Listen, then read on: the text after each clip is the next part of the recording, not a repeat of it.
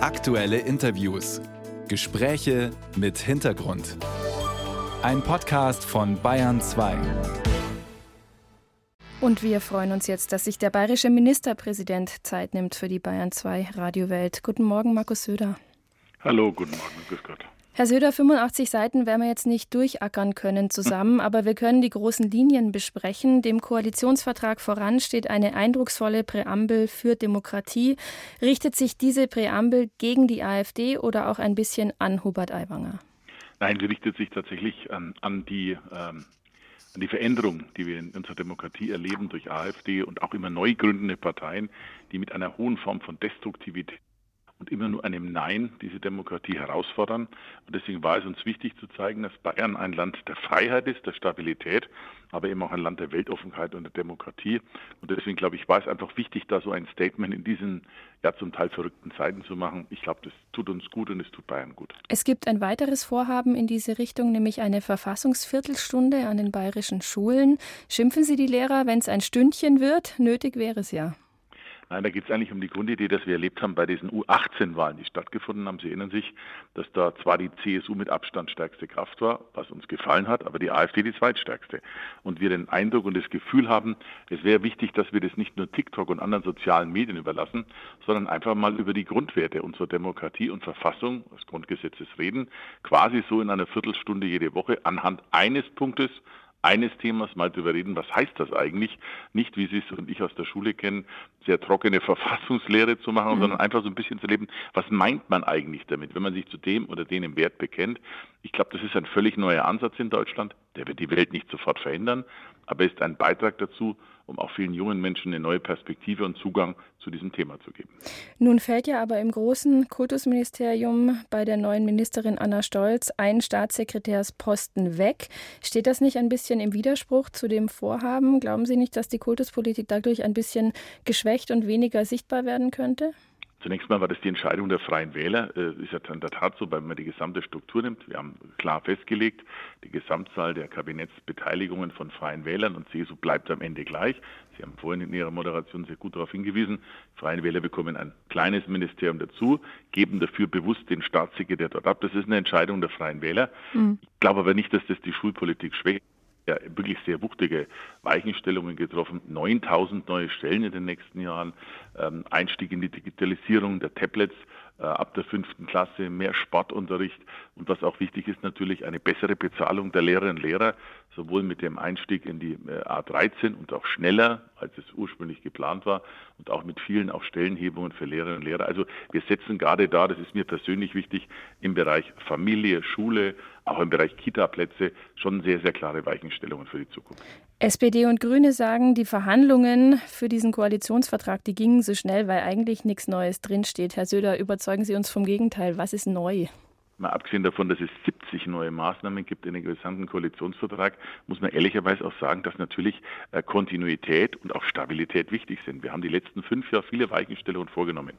Denken Sie an Familiengeld, Pflegegeld, Hightech-Agenda, Einrichtungen der Grenzpolizei. All diese Dinge wirken und tun Bayern gut. Deswegen liegen wir auch im Vergleich mit den anderen Ländern trotz Krisen relativ weit vorn.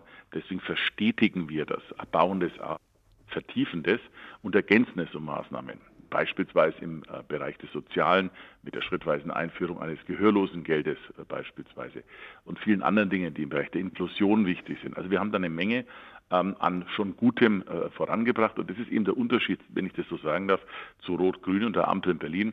Wir stellen ein Land nicht auf den Kopf, sondern wir wollen mit den Menschen zusammen ähm, äh, die Lebensqualität verbessern und das Land gut durch die Krise führen.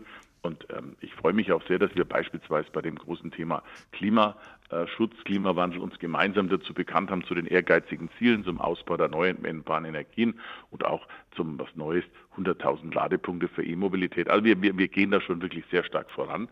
Und deswegen denke ich, ist das eine insofern starke Koalition, weil wir geben das Bayern, was Bayern wirklich braucht.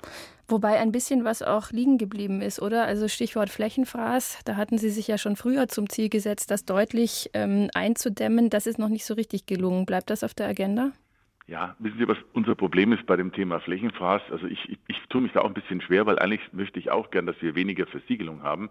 Aber ein Problem haben wir dadurch einfach, dass Bayern so attraktiv ist und wächst. Also wir mhm. legen zu im Vergleich zu allen anderen Bundesländern, in dem so viele Menschen zu uns kommen. Übrigens überwiegend aus Deutschland. Warum? Weil Bayern schön und attraktiv und, und chancenreich ist. Und das Problem ist immer so ein bisschen, wenn mehr Menschen kommen, braucht es auch mehr Wohnungen. Das ist ohnehin eine große Thematik.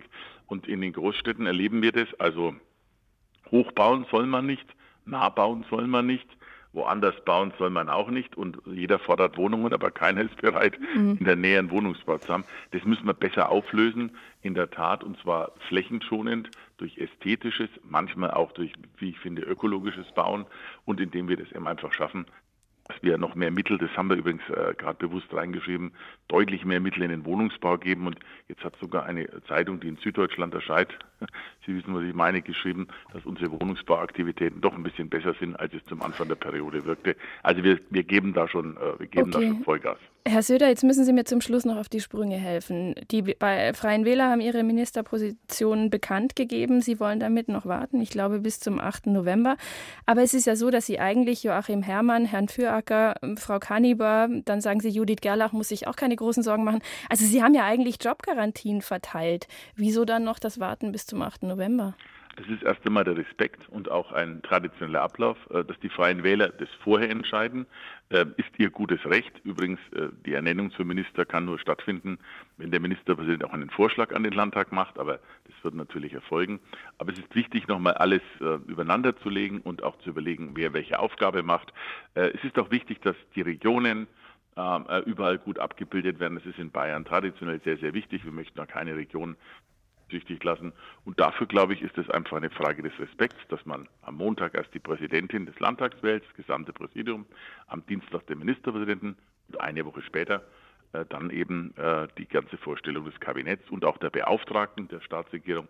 Ich finde, das ist ähm, guter demokratischer Brauch und daran halte ich fest. Die letzte Frage ist ganz einfach mit Ja und Nein zu beantworten. Werden Sie paritätisch besetzen? Das werden wir sehen. Das werden wir sehen. Was mich gefreut hat, wenn ich das sagen darf, ja. Ähm, wir hatten es den Freien Wählern, wir hätten es ihnen gesagt, aber wir waren froh, dass sie von sich aus im Vergleich zu den letzten Jahren gesagt haben, ja, wenn wir ein viertes Ministerium bekommen, also das Digital, das ist zwar etwas kleiner und mit weniger Kompetenzen, aber glaube ich mit einem guten Amtsinhaber ausgestattet. Aber wenn dann wir ein viertes Ministerium haben, dann werden wir auch, und das war auch mein Wunsch, das mit einer Frau besetzen und das ist jetzt erfolgt. Insofern stehen wir da auf jeden Fall schon besser als das letzte Mal. Gut, eine von vier. Herzlichen Dank, Herr Söder, für Ihre Zeit heute Morgen. Dankeschön.